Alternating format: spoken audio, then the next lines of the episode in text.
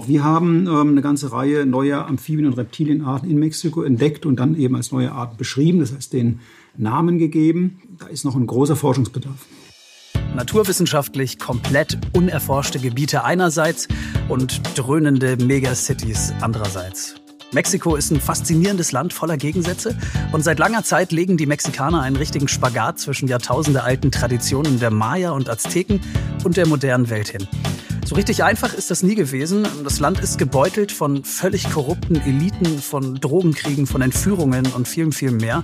Und es soll hier auch gar nicht darum gehen, das auszublenden, sondern auch mal andere Seiten von Mexiko zu zeigen, die uns wirklich in Staunen versetzt haben. Willkommen zu einer neuen Folge von Explore, dem National Geographic Podcast. Hier ist Max Dietrich, hi. Und ich bin Daniel Lerche. Schön, dass ihr dabei seid. Herzlich willkommen.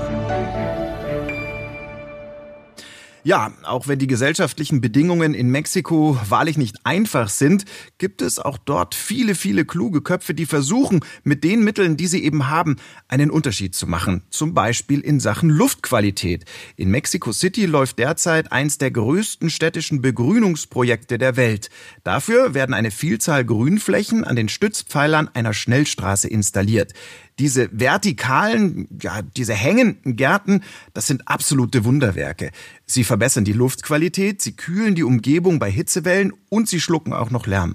Wie das überhaupt alles möglich ist, das unter anderem verraten wir euch in dieser Folge. Eine Artenvielfalt, die so groß ist, dass sie aktuell niemand so richtig überblicken kann. Auch das ist Mexiko.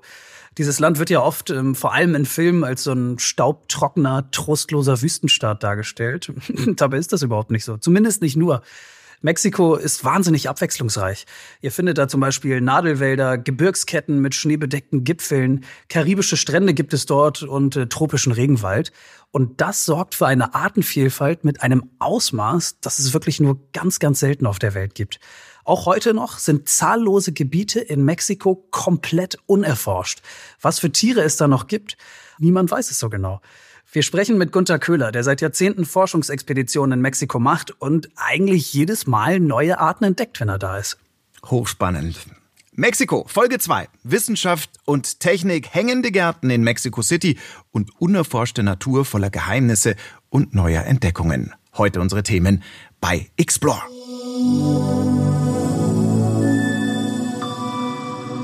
60.000 Quadratmeter hängende Gärten. Das ist das Projekt Via Verde in Mexico City. Und Via Verde, das heißt übrigens auf Deutsch so viel wie der grüne Weg. Im Ballungsraum der Megalopolis Mexico City leben fast 22 Millionen Menschen. Klar, dass da die Luft in der Stadt äh, nicht die allerbeste Qualität hat und der chaotische Straßenverkehr da natürlich noch sein Übriges dazu tut. Und das gilt auch und ganz speziell für den sogenannten Anillo Periferico.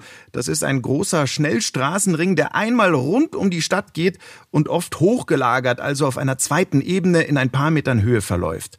Und für das Projekt Via Verde sollen alle Pfeiler, und das sind über 1000, die dieses obere Stockwerk der Schnellstraße eben tragen, begrünt werden.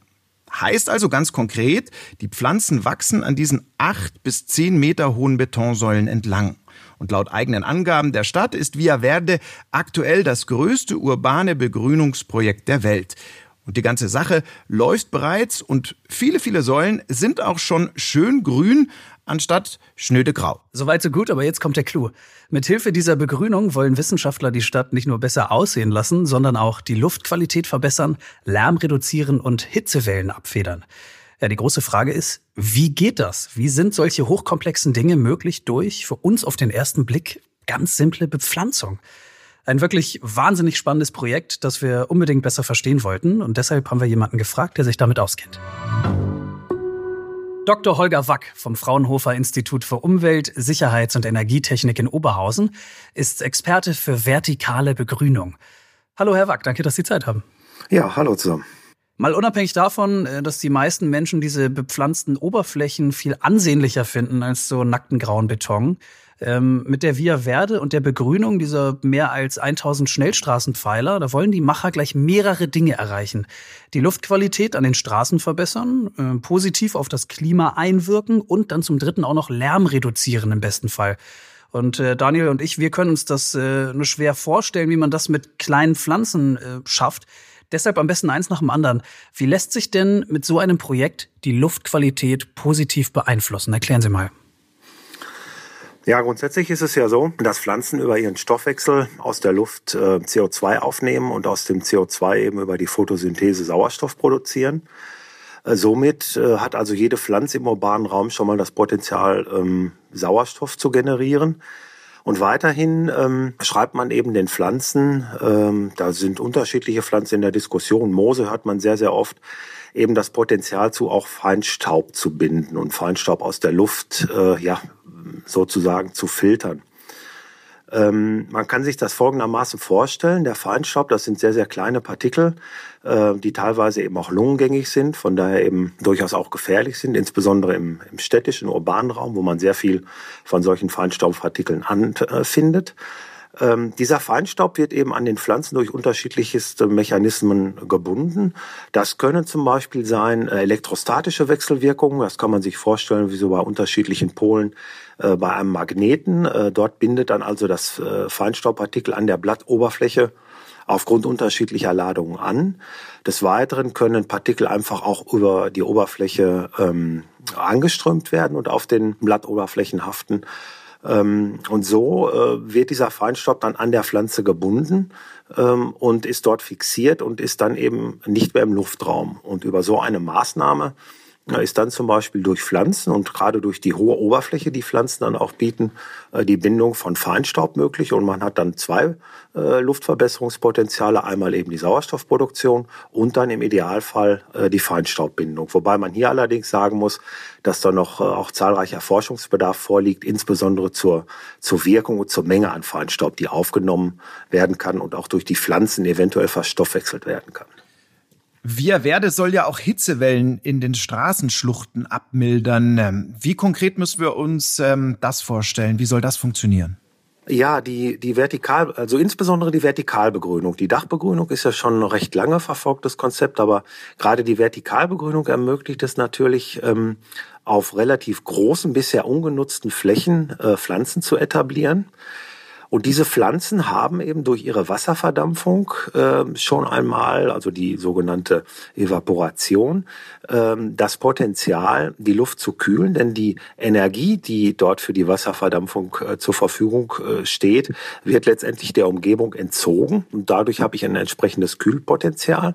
Weiterhin ähm, bedeckt natürlich die Pflanze äh, zum Beispiel jetzt äh, speziell in dem Projekt in Mexiko diese Betonpfeiler, die ansonsten eben durch die Sonne einfach äh, bestrahlt würden, sich aufheizen würden und dann wie eine Art Heizung natürlich die Wärme dann auch wieder nach außen abgeben.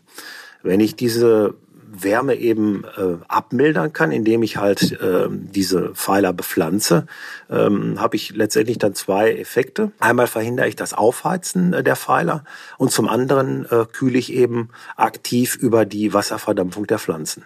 Um wie viel Grad ähm, können solche Bepflanzungen dann wirklich die Umgebung runterkühlen? Kann man das so konkret sagen? Eine konkrete Aussage ist, äh, ist schwierig und ist auch immer sehr stark standortgebunden. Ähm, ich kann mal ein Beispiel aus der Stadt Wien geben. In Wien hat man eben durch unterschiedliche Maßnahmen an Fassaden, also farblicher Umgestaltung, aber auch Kombination eben mit Vertikalbegrünung, es geschafft, äh, in den urbanen Räumen teilweise die Temperatur äh, in Sommertagen, die auch durchaus im letzten Jahr oft über 40 Grad war, signifikant zu drücken. Dort sind also Temperaturabsenkungen so in Größenordnung drei bis fünf Grad genannt. Also man bekommt die Temperatur ähm, dann tatsächlich eben auch signifikant gesenkt. Also wir halten fest, innerstädtische Begrünung soll die Luftqualität verbessern, soll Hitze abmildern und Lärm sollen diese Grünteppiche auch noch schlucken. Inwiefern sind Pflanzen dazu auch noch in der Lage? Ja, die Lärmdämmung, ähm, das ist ein interessanter Aspekt. Ähm, das ist auch ein Thema, was uns ja am Institut äh, beschäftigt. Äh, wir entwickeln selber auch eben ein Vertikalbegrünungssystem auf Basis von Kalksandstein. Ähm, das System hat eben sehr hohe ähm, Lärmedämmeigenschaften, weil der Stein eben sehr massiv ist. Ähm, das ist dann ein Part der, äh, der Lärmminderung, das ist die sogenannte Dämmung. Und ein zweiter Aspekt ist die sogenannte Lärmabsorption. Das heißt also, wenn Lärm auf eine Oberfläche trifft und der Lärm dort absorbiert wird, wird dieser Lärm nicht wieder zurückreflektiert in äh, den städtischen Raum. Und nun können Sie sich vorstellen, wenn Sie das an der, an der Vertikale sich mal anschauen, an den Pfeilern dort in Mexiko, äh, da sind eine ganze Reihe von unterschiedlichen Pflanzen, unterschiedlich große Blätter, unterschiedliche Dichte. Das Ganze kann also so eine Art, ja vielleicht Pore auch, so, so makroskopische Pore darstellen, indem dann der Lärm, der auf dieser Oberfläche äh, trifft, absorbiert wird, indem sich eben die Lärm, äh, ja, Energie, sage ich jetzt mal, äh, dann im Rahmen dieses Luftraums äh, in der Vertikalbegrünung verliert und nicht wieder abgestrahlt wird. Jetzt ganz einfach ausgedrückt. Ich finde das alles wahnsinnig faszinierend. Da hängen dann also diese riesigen grünen Teppiche an den Betonsäulen in Mexiko-Stadt. Pro Säule sind das etwas mehr als 60 Quadratmeter. Ähm, wie versorgen sich diese Systeme da vor Ort? Wie funktioniert das genau in sich? Ähm, diese Vertikalbegrünung, die man jetzt dort in Mexiko findet, das ist eine sogenannte ähm, wandgebundene oder auch bodenungebundene äh, Begrünung. Das heißt, dort hat man ähm, auf Gerüsten die Pflanzen entsprechend äh, kultiviert. Äh, man hat also kleine Pflanzmatten, so wie ich das jetzt auf den Bildern, die ich mir angeschaut habe, gesehen habe, entsprechend äh, etabliert. Und in diesen Pflanzmatten, in diesen kleineren äh, Aussparungen, die diese Matten haben, sind die Pflanzen dann eingesetzt. Und ein solches System muss natürlich technisch versorgt werden und ähm, mit Wasser und Nährstoffen eben ausgestattet werden. Und dazu gibt es dann äh, Bewässerungsleitungen, die flächig in einem solchen System installiert sind und dann eben zu unterschiedlichen Zeitpunkten, auch in, Abhängig, äh, in Abhängigkeit natürlich der äh, des Wetters, der Witterung, dann künstlich bewässert werden. Ähm, für die Nicht-Botaniker unter uns, also für wahrscheinlich die allermeisten, was für Pflanzen eignen sich da besonders gut? Was für Pflanzen nimmt man da? Es gibt eine ganze Reihe von unterschiedlichen Pflanzen, die eingesetzt werden können. Ähm, ich habe das jetzt eben hier aus den Bildern, äh, die mir vorliegen, nicht direkt äh, rauslesen können. Ähm, es gibt aber mittlerweile, da hat sich in den letzten zehn Jahren eben auch eine ganze Reihe an Informationsstand äh, ergeben von Pflanzen, die eben für Vertikalbegrünung geeignet sind und dann meistens eingesetzt werden, um bestimmte ähm, ja optische ähm, Faktoren zu bespielen. Das hat soll dann eine bestimmte ähm, ja Art von Farbe haben oder eine bestimmte ähm, ein bestimmtes Muster äh, und aus der Richtung werden dann eben Pflanzen ausgesucht. Ein gutes oder gängiges Beispiel, was oft eingesetzt wird, ist zum Beispiel der Storchschnabel. Das ist ein sehr schön auch in der Fläche wachsendes ähm, System äh, und wird eben auch in der Vertikalbegrünung vielfach eingesetzt. Was wir noch sehr erwähnenswert finden, ähm, ist Folgendes. Ähm, in Mexiko gibt es ein System, damit weder die Bürger noch der Staat die Kosten für dieses gigantische Begrünungsprojekt tragen müssen. Und zwar zahlen private Unternehmen für die Instandhaltung von Via Verde und dürfen dann im Gegenzug eben jede zehnte dieser Säulen äh, mit ihrer eigenen Werbung bespielen. Ähm, was meinen Sie, ist das ein Modell mit Zukunft, eventuell auch für andere Länder? Es ist auf jeden Fall ein interessanter Ansatz und äh, zumindest eine, eine gute Möglichkeit, so ein Projekt überhaupt ins Rollen zu bringen. Äh, denn selbst wenn man jetzt an jedem zehnten Pfeiler Werbung findet, werden die anderen Pfeiler trotz allem mitbegut und das Projekt wäre vermutlich ohne so ein Engagement nicht möglich. Das Ganze hängt sicherlich sehr stark auch davon ab, was die Städteplaner, äh, wie, wie die das eben sehen und wie eine Stadt oder eine Kommune eben dann zu so einem privaten Engagement steht. Aber grundsätzlich finde ich es zunächst erstmal, und das ist eine persönliche Meinung, äh, positiv, dass man da, äh, solche Projekte eben durch so ein Engagement auch von Unternehmen dann ins Rollen bekommt. Es sprechen ja äh, aktuell und äh, zukünftig mit Sicherheit auch alle vom Klimawandel. In welchen Städten gibt es denn vergleichbare strategische Begrünungsprojekte schon?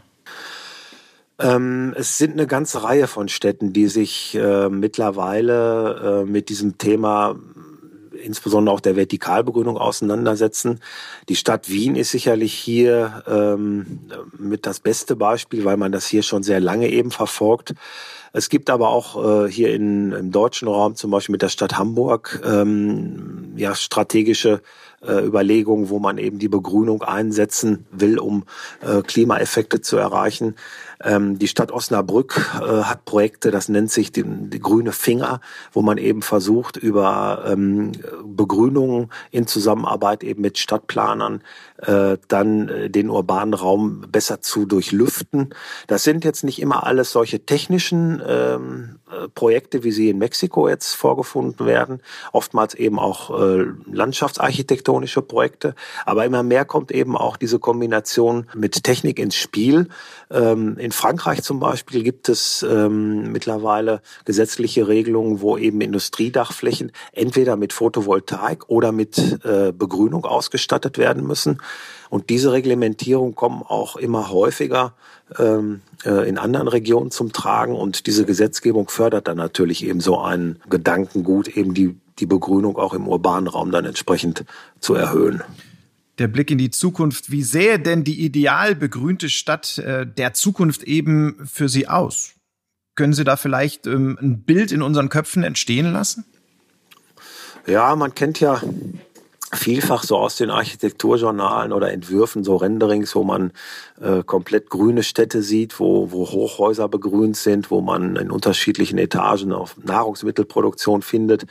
Äh, wenn man mal nach, äh, nach Asien guckt, den asiatischen Raum guckt, dann findet man eben vielfach schon, schon Hochhaussysteme, Straßenschluchten oder auch Quartiere, die eben sehr stark begrünt sind. Singapur ist hier ein sehr, sehr gutes Beispiel. Ähm, ja, und eine Vision wäre einfach die, dass man, dass man Flächen, die bisher ungenutzt sind, äh, eben für Begrünung nutzt und so im urbanen Raum also möglichst maximal äh, hohe Flächenanzahl an Begrünung vorfindet, was eben nicht nur diesen klimatischen oder luftreinhaltenden Effekt hat, sondern grundsätzlich eben auch äh, den Bürgern zugutekommt. Denn in Summe fühlt sich der Mensch eben in einem begrünten Umfeld deutlich wohler als in einem äh, Beton- oder äh, Mauerwerksumfeld. Äh, ne? Das heißt, ähm, einen psychologischen Effekt hat das Ganze auch noch. Verstehe ich das richtig? Ja, ja, also das Wohlfühlen äh, im urbanen Raum äh, wird tatsächlich eben auch durch die Begrünung stimuliert und äh, der Mensch fühlt sich eben grundsätzlich in der grünen Umgebung äh, einfach auch wohl. Und äh, das ist eben neben den Klimaeffekten äh, eben auch ein ja, vielleicht sozialer, gesellschaftlicher Aspekt. Menschen fühlen sich oft in begrünten Umgebungen wohler. Ähm, Sie persönlich äh, beschäftigen sich ähm, Tag ein, Tag aus äh, mit strategischer Begrünung und äh, vertikalen Gärten. Ähm, wie sehen eigentlich Ihre privaten Hauswände aus, Herr Wack? Die sind leider unbegrünt. Ähm, was wir eben seit einiger Zeit versuchen, ist ein, ein äh, Dach zu begrünen, was wir äh, als Garagendach äh, vor uns im Hof haben. Das äh, hakt allerdings noch an einigen äh, formalen Aspekten. Da müssen wir uns halt eben mit Nachbarn und Ähnlichem äh, erstmal auseinandersetzen. Aber da habe ich schon auch die Idee, dass ich das, was ich wohne halt auch in der Stadt, Stadtzentrum, dass ich das, was wir da als, äh, als zumindest Dachflächen haben, begrünen. Äh, und wir haben zumindest äh, die Einfassung äh, unserer äh, Mülleimer mit entsprechender Begrünung versehen, so dass wir da versuchen, auf der Fläche, die zur Verfügung steht, schon das Maximale zu schaffen. Sagt Dr. Holger Wack und gibt uns gleich noch ein bisschen Inspiration mit der Begrünungsexperte vom Fraunhofer Institut für Umweltsicherheits- und Energietechnik. Er hat für uns und für euch zusammengefasst, wie vertikale Begrünung in Mexico City und sonst wo funktioniert und funktionieren kann. Vielen Dank, Herr Wack. Ja, sehr gerne. Dankeschön. Tja, Während in Mexiko-Stadt also möglichst viele Quadratmeter Graufläche in Grünfläche verwandelt werden sollen, ist das in weiten Teilen des Landes überhaupt nicht nötig. Mexiko bietet eine atemberaubende Natur mit entsprechender Flora und Fauna. Und, was wir gar nicht erwartet hatten, im 21. Jahrhundert ist vieles davon komplett unerforscht. Unzählige Arten sind noch gar nicht beschrieben. Ja, also mal ehrlich, ne? Also wer hätte das bei einem teils hochindustrialisierten Land wie Mexiko gedacht? Also ich jedenfalls nicht. Und auch im Jahr 2019 gibt es also mutige Forscher, die Expeditionen ins Ungewisse wagen, um rauszufinden, welche unentdeckten Tiere uns in Mexiko noch erwarten. Müssen wir euch nicht zweimal sagen, dass wir so jemanden unbedingt sprechen wollten und wir sind froh, dass wir diesen jemand gefunden haben. Pionierarbeit in Mexikos Wildnis. Jetzt bei Explore. Gunter Köhler ist Herpetologe beim Senckenberg Forschungsinstitut in Frankfurt und äh, forscht seit Jahrzehnten zu Mexikos Artenvielfalt. Ähm, da geht es vor allem um Reptilien und Amphibien bei ihm. Genau. Mexiko ist eins der wenigen Länder der Welt, bei dem man von einer sogenannten Megadiversität spricht. Ähm, was bedeutet das im Allgemeinen? Das bedeutet, dass wir eine unglaublich große Artenvielfalt vorfinden, also wesentlich größer als ähm, zum Beispiel in gemäßigten Bereichen wie, wie hier in Mitteleuropa. Ähm, nur als Vergleich, äh, wir haben in Mexiko, kennen wir ins, inzwischen über 960 Reptilien und über 400 Amphibienarten. In Deutschland sind das gerade mal 16 Reptilien und etwa knapp über 20 Amphibienarten. Also einfach ähm, um, um Klassen äh, größere Artenvielfalt allein bei diesen Tiergruppen.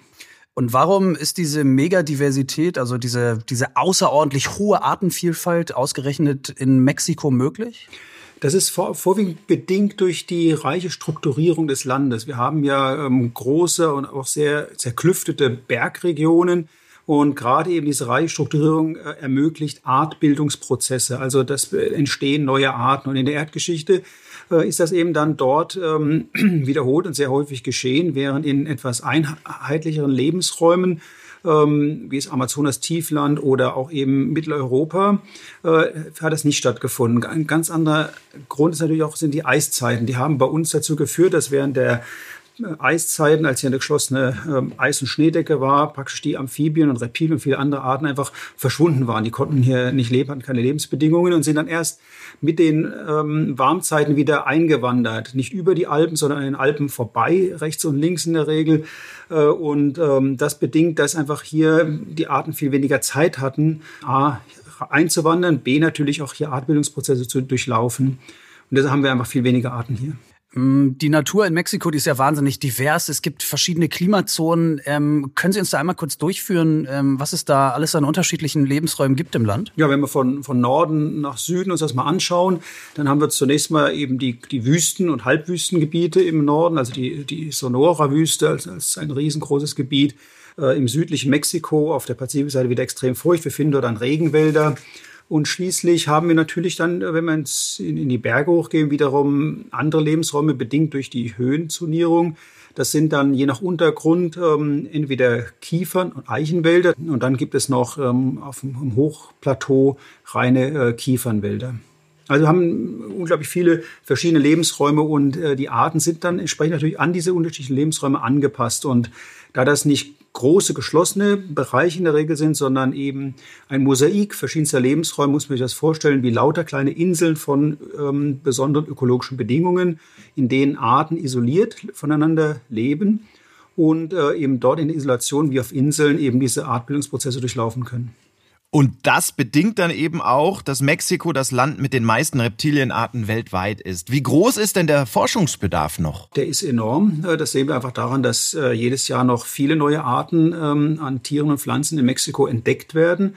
Auch wir haben ähm, eine ganze Reihe neuer Amphibien- und Reptilienarten in Mexiko entdeckt und dann eben als neue Arten beschrieben, das heißt den Namen gegeben. Da ist noch ein großer Forschungsbedarf.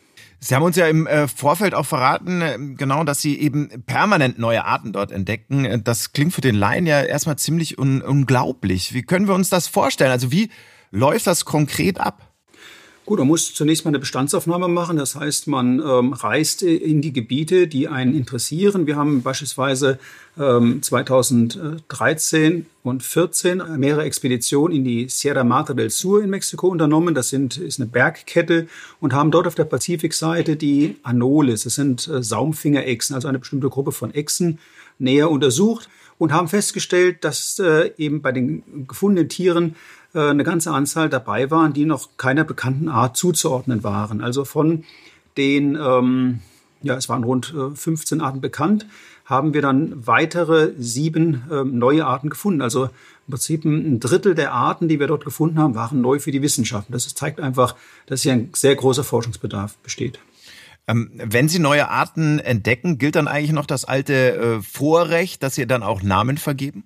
So ist das. Es gilt das sogenannte Prioritätsprinzip. Das heißt, wer zuerst kommt, mal zuerst. Und wenn man dann feststellt, man hat eine Art, die tatsächlich noch nicht ähm, in der Wissenschaft erfasst und beschrieben wurde, dann ähm, fertigt man zunächst ein Manuskript an, das wird ähm, bei einer Fachzeitschrift eingereicht und sobald es veröffentlicht ist, gelten die neuen Namen. Damit ist dann die neue Art in die Wissenschaft eingeführt und das ist dann wie in Stein gemeißelt. Der Name ist dann für immer verfügbar. Ist denn auch schon mal eine Art nach Ihnen benannt worden? Also eine irgendeine Echse mit dem lateinischen Namen Gunther Köhleri oder so? Ein, ähm, ja, es ist auch, auch schon geschehen durch, durch ähm, frühere Doktoranden von mir, die dann. Ach, ist nicht wahr. Mir, mir also ein Salamander beispielsweise Nicaragua, der heißt heute Ödipina köhleri. ähm, die Arten, die ich beschreibe, benenne ich nicht nach mir. Das wäre so ein bisschen wie Eigenlob, das macht man nicht. Ähm, aber ich habe auch Arten eben zu Ehren von anderen ähm, Personen, ähm, meistens Kollegen, ähm, Wissenschaftskollegen beschrieben. Es gibt einen Norops vermuti, es gibt einen Norops Charles Myersee. Äh, das sind Arten, die ich beschrieben habe. Ist es denn möglich, ähm, ich gehe jetzt mal davon aus, äh, wir führen ja so ein nettes Gespräch, ähm, dass Sie mal eine Art nach mir benennen? Ohne weiteres. Da bin ich völlig frei äh, in der Namenswahl und ähm, wenn ich das Gefühl habe oder den Eindruck habe, äh, Sie haben hier die Wissenschaft in, in großer Weise unterstützt oder eben auch ähm, geholfen eben bei einer Expedition oder bei äh, waren dabei, haben die begleitet und so weiter ähm, oder einfach weil ich sie so nett finde, habe ich da die völlige Freiheit, die Art nach Ihnen zu benennen. Ach, da freue ich mich jetzt schon richtig drauf, Herr Köhler. Mhm. Auf einen mexikanischen Frosch, der meinen Namen Also ich äh, fass mal zusammen für dich, Max. Herr Köhler hat sich nicht festgelegt. Er hat in der Theorie und im Konjunktiv gesprochen, vielleicht. Ähm, also äh, freu dich nicht zu früh. Herr Köhler, wir haben das Jahr 2019. Ähm, Mexiko ist ein modernes Land. Wieso sind eigentlich noch so viele Arten unbeschrieben? Können Sie das nochmal zusammenfassen für uns? Ja, das hat äh, vor allem zwei Gründe. Das eine ist, dass äh, große ähm, Gebiete einfach noch nicht gut erforscht sind. Ähm, diese Bergregionen sind schwer zugänglich.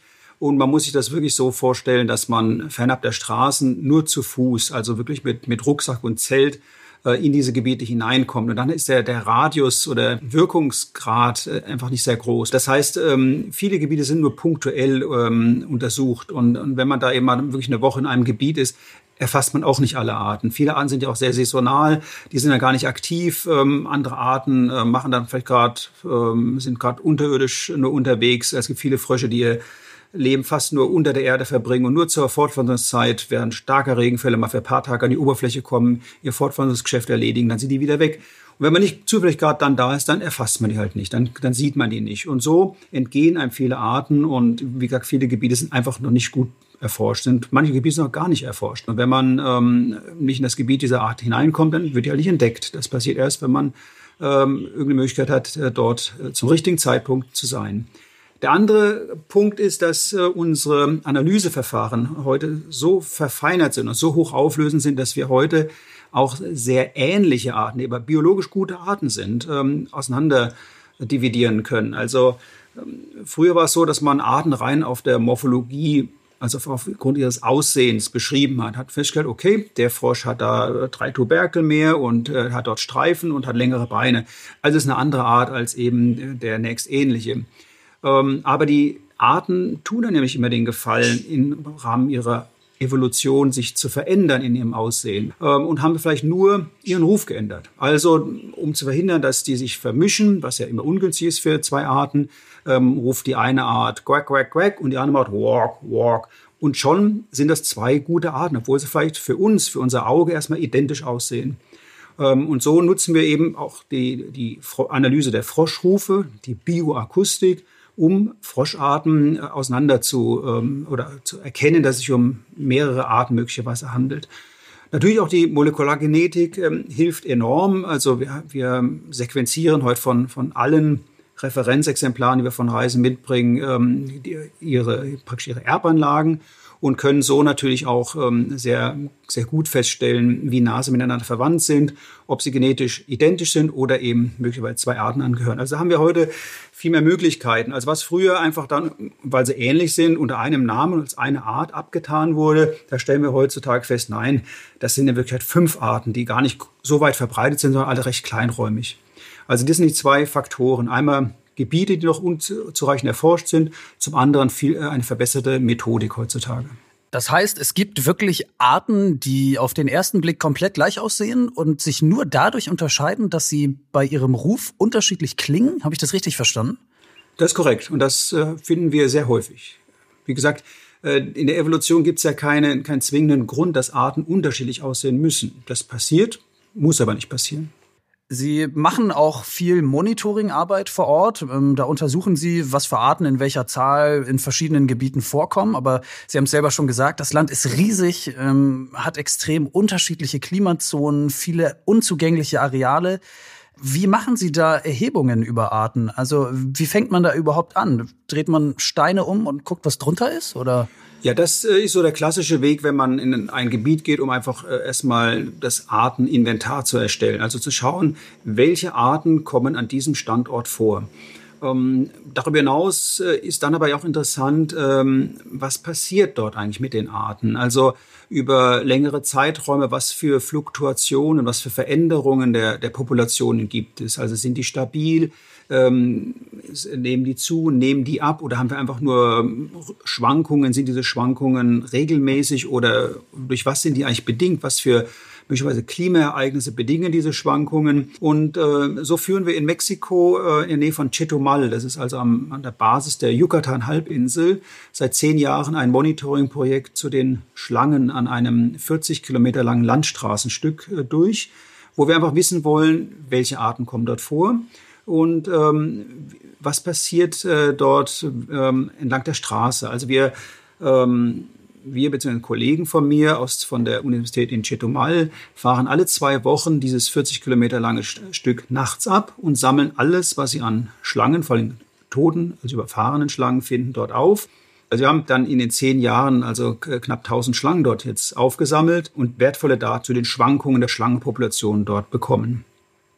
Das heißt, ähm, das benutzen Sie tatsächlich als Erhebungsmethode, eine Landstraße, von der Sie die überfahrenen Schlangen aufsammeln. Das habe ich so auch noch nicht gehört. Ja, ist aber sehr, sehr praktisch. Man, man muss nicht Tiere für eine Studie ähm, irgendwie töten oder, oder eben aus einer Population Tiere rausnehmen, die, die eben noch reproduzieren, also sich fortpflanzen können, sondern wir konkurrieren ja praktisch nur mit den Aasfressern. Aber wir bekommen dadurch wichtige biologische Daten zu den, zu den Arten. Also ich hatte die Schwankungen schon erwähnt, aber wir machen jedes dieser Tiere auf und schauen, was die zum Beispiel gefressen haben. Also kriegen wir wichtige Daten zum Nahrungsspektrum der Arten. Zum anderen schauen wir uns an, wie der Fortpflanzungsstatus äh, der einzelnen Tiere ist. Also wir schauen, haben die Eier im äh, Eileiter ähm, Follikel am ähm, Eierstock, äh, wie ist die Hodengröße. Das sind alles wichtige ähm, Daten, die uns dann wiederum aussagen über den Reproduktionszyklus. Also wann werden die Tiere trächtig, wann setzen sie die Eier ab und so weiter. Ähm, und das zu Arten, zu denen auch oft sehr wenig bekannt ist. Äh, zu manchen der Arten, die wir dort gefunden haben, waren nicht mehr bekannt als der Name. Und so haben wir jetzt äh, über diese prinzipiell nicht invasive Methode wichtige Daten zur Biologie der Arten äh, bekommen und natürlich auch ähm, da Angaben, was für einen Effekt hat der Straßenverkehr auf die Schlangenpopulation dort. Das kann man natürlich nur abschätzen. Äh, man kann solche Erhebungen immer nur punktuell durchführen. Mexiko ist ja der größte Avocado-Produzent der Welt. Seit Jahren herrscht da ein echter Goldrausch, der aber eben auch viele Probleme bereitet. Und das ist ja nur ein Beispiel dafür, wie sich die Landnutzung in Mexiko laufend verändert. Inwiefern ist das denn ein Problem für die tierische Artenvielfalt, speziell für die Reptilien? Es hängt davon ab, wie, wie diese äh, Plantagen strukturiert sind. Solange äh, sie Schatten, Versteckplätze, Nahrung bieten, sind das Lebensräume auch für Reptilien. Natürlich sind Arten, die auf Wald angewiesen sind, äh, die sind weg, die verschwinden in dem Moment. Also es gibt immer Gewinner und Verlierer, aber solange die Lebensräume funktionieren, das sind einfach die Grundbedürfnisse, die, die immer befriedigt werden müssen. Jetzt haben wir sozusagen von den Gefahren ähm, gesprochen, die den Reptilien drohen. Ähm, welche Gefahren drohen denn Ihnen? Also die Sicherheitslage in Mexiko ist ja seit Jahrzehnten schwierig. Kriminalität ist eins der politischen Kernprobleme. Inwiefern beeinflusst ähm, das Ihre Arbeit, Ihre Expeditionen und Sie selbst? Ja, es beeinflusst natürlich erstmal ähm, die Frage, wohin kann ich gehen als Forscher? Und äh, da verlasse ich mich äh, auf den Rat äh, der Kollegen vor Ort, die einfach bessere Einblicke haben oder auch bessere Möglichkeiten, diese Informationen äh, zu bekommen. Ähm, wir sind ja nicht alleine unterwegs, sondern immer eingebunden in Projekte, immer mit Partnern vor Ort von Partneruniversitäten oder Forschungsmuseen. Und so ist das also auch in Mexiko an den Standorten, wo wir arbeiten. Und die Kollegen dort, ähm, da, da gehe ich einfach mal raus, die wissen, wo wir hin können und wo nicht. Und tatsächlich ist es so, dass die Sicherheitslage in Mexiko äh, in den letzten 20 Jahren äh, immer schlechter geworden ist. Und es gibt große Bereiche, wo wir aufgrund der vor allem Drogenkriminalität nicht mehr hin können. Also während man vor zehn Jahren noch ohne weiteres nach Michoacán und Guerrero reisen konnte, ist das heute schwierig, einfach sehr gefährlich. Das gleiche gilt auch für Veracruz. Ähm, also je weiter wir nach Norden kommen, Richtung USA, desto kritischer wird's, ist mein Eindruck. Im Süden, also vor allen Dingen im Süden von Oaxaca, Chiapas und auch die Yucatan-Halbinsel, die sind noch ähm, verhältnismäßig sicher und äh, insbesondere wenn man dort eben dann durch die Partner Lokalkenntnisse hat, ist das Arbeiten dort machbar. Sind Sie selber schon mal auf Ihren Expeditionen da irgendwie in eine brenzlige Situation geraten? Ich bin mal nachts im Überlandbus äh, überfallen worden. Da ist dann, ähm, sind dann drei ähm, Personen mit, mit äh, Pistolen ähm, durch den Bus gegangen, haben denen praktisch die, Fahrgäste um ihr Geld und Uhren und so weiter erleichtert. Also einer hat den Fahrer in Schach gehalten und zwei haben die Gäste ausgenommen. Pistole am Kopf ist was, was man eben eigentlich nicht, nicht kennt und, und auch nicht jeden Tag hat. Also ähm, solche Sachen passieren. Ähm, es ist ähm, aber zum Glück noch nie also was Schlimmes passiert. Also keine großen Verletzungen, keine Unfälle, keine Giftschlangenbisse. Also bisher toi toi toi. Ähm, alles äh, gut gelaufen, rund gelaufen. Also, wir halten fest, ähm, eine wirklich äh, unvergleichliche Artenvielfalt in Mexiko, unberührte Natur, aber eben auch teils schwierige politische Bedingungen für Forscher wie Sie und äh, aktuell eine wirklich ja unüberschaubare Vielfalt an Arten, äh, die an teils unzugänglichen Gebieten äh, unterwegs ist. Ähm, was treibt Sie denn da an? Also wo sehen Sie sich in diesem ganzen riesigen Puzzle? Weil so wie ich Sie verstehe, mit den fragmentierten Gebieten, in denen so viele verschiedene Arten vorkommen, ist es ja vielleicht genau das, ein riesiges Puzzle, oder? Es ist ein riesiges Puzzle und das ist, und unser Ziel ist es eben in die Vielfalt dieser, ich sag's mal, anscheinend Unordnung, Ordnung zu bringen. Also äh, die Biodiversitätsforschung zielt darauf ab, dass einfach möglichst alle Arten, die es gibt, erfasst und beschrieben und benannt werden, äh, dass wir wissen, wie die miteinander verwandt sind, also wie die stammesgeschichtlichen Verwandtschaftsbeziehungen sind, wie die Arten sich unterscheiden, aber natürlich auch, wie die Arten funktionieren, wie ticken die, was machen die, wie pflanzen sie sich fort. Äh, bei Fröschen, wie ist der Ruf, wie sieht deren Kaulquappe aus? Ähm, und all diese Fragen äh, die sind wichtig und spannend, ähm, weil es letztendlich, äh, wenn wir die Arten schützen wollen, dann müssen wir sie zunächst erfassen. Es gibt Bereiche, wo wir sehr viele endemische Arten haben, also Arten, die nur ganz kleinräumig verbreitet sind, vielleicht nur auf einem Berggipfel vorkommen oder in einem Abhang eines Berges vorkommen und nirgendwo anders um es zusammenzufassen, uns treibt an, in die Vielfalt Ordnung zu bringen und möglichst alle diese Arten, diese Einheiten der Vielfalt kennenzulernen, zu beschreiben und zu erforschen. Wir möchten Ordnung in die Vielfalt des Lebens bringen. Das ist ein schönes Schlusswort und dabei wünschen wir Ihnen ganz, ganz viel Glück. Gunter Köhler forscht seit vielen Jahren zu Mexikos Reptilienvielfalt. Vielen, vielen Dank, Herr Köhler, für die spannenden Einblicke. Sehr gerne. Ich danke auch. Also, wir halten fest, Mexiko ist in Sachen Artenreichtum ein wirkliches Juwel mit einer bombastischen Vielfalt. Hatte man so vorher auch nicht unbedingt auf dem Schirm. Ich jedenfalls nicht. Ja, was mich total fasziniert hat bei dem Gespräch mit Gunter Köhler, ähm, Frösche, die im Grunde komplett gleich aussehen, aber nur durch ihren Ruf zu unterscheiden sind und sich dadurch dann rausstellt, dass es sich doch um verschiedene Arten handelt. Man spricht hier von der sogenannten Bioakustik und ähm, mich hat das irgendwie nicht so richtig losgelassen nach dem Gespräch mit ihm und äh, deshalb habe ich ihn dann nochmal kontaktiert dazu hinterher.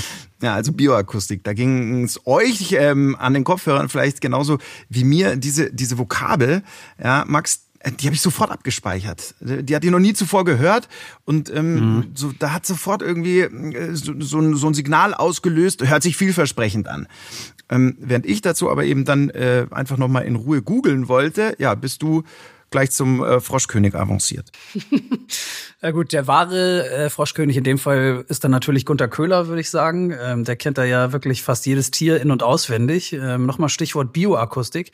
Er hat mir Soundmaterial und Fotos von zwei mexikanischen Fröschen geschickt. Mhm. Und äh, diese beiden Frösche, die sehen ziemlich identisch aus. Also musst dir so vorstellen, ähm, braune Färbung, so ein, so ein spitzer Kopf, dann so große schwarze Kulleraugen und dann ähm, so ein paar leichte dunkle Striche noch so auf den Hinterbeinen. Aber wenn man darauf nicht mehr achtet und du machst mal die Augen zu und hörst nur noch hin, statt hin zu sehen, dann merkt man, dass sie zwar gleich aussehen, aber ganz unterschiedlich klingen. Das ist total interessant. Also ich habe die Augen zu, hab die Augen zu. Lass uns gerne mal reinhören. Ähm, der erste, ähm, ja. dieser hier, der klingt etwas tiefer. Ähm, ich finde fast so ein bisschen ja, vogelartig irgendwie. Hör mal. Aha. Und der zweite dagegen eher piepsig, fast schon wie so ein, wie so ein Insekt irgendwie.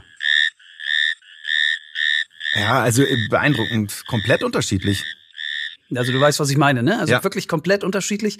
Und genau durch diese Tonaufnahmen, die ihr gerade gehört habt, ließ sich dann letztendlich belegen, dass es sich doch um verschiedene Arten handelt. Das ist wirklich eine tolle Geschichte, finde ich. Also, Neben all den schrecklichen Nachrichten von Drogen, Kriegen, Korruption und vielem, vielem mehr, die uns täglich aus Mexiko erreichen, ist das ein extrem vielfältiges Land. Mit einer Küche, die weltweit auf dem Siegeszug ist, wie wir in der letzten Folge festgestellt haben. Mit einer kulturellen Vielfalt, mit über 60 Sprachen und zahlreichen indigenen Gruppen, mit klugen Köpfen und cleveren Ideen und mit einem unvergleichlichen Artenreichtum an Tieren und Pflanzen, wie es das auf der Welt eben nur ganz, ganz selten gibt. Wenn uns unsere Recherchen also eins gezeigt haben, dann, dass dieses faszinierende Land voller Überraschungen steckt. Soweit zu Mexiko. Wenn ihr dazu noch Fragen habt oder auch Feedback schicken wollt, vielleicht auch Ergänzungen zu heute oder Ideen, welches Land oder welche Region wir mal aufbereiten sollen für euch, dann meldet uns gerne an explore.podcast.netgeo.com. Wir lesen uns das alles ganz genau durch. Ehrensache. Ja, wir würden uns freuen, wenn ihr uns schreibt. Und in den kommenden zwei Episoden, da reisen wir nicht ganz so weit, wie es dieses Mal ähm, der Fall war oder letztes Mal bei der Arktis. Aber dadurch wird es nicht weniger spannend werden, weil wir untersuchen eine ganz besondere Region voller Tradition, Geschichte und spannender Menschen. Es wird gehen um das Ruhrgebiet. Freuen wir uns sehr drauf. Also bis dahin bei Explore, wenn ihr mögt. Ciao und bis dahin.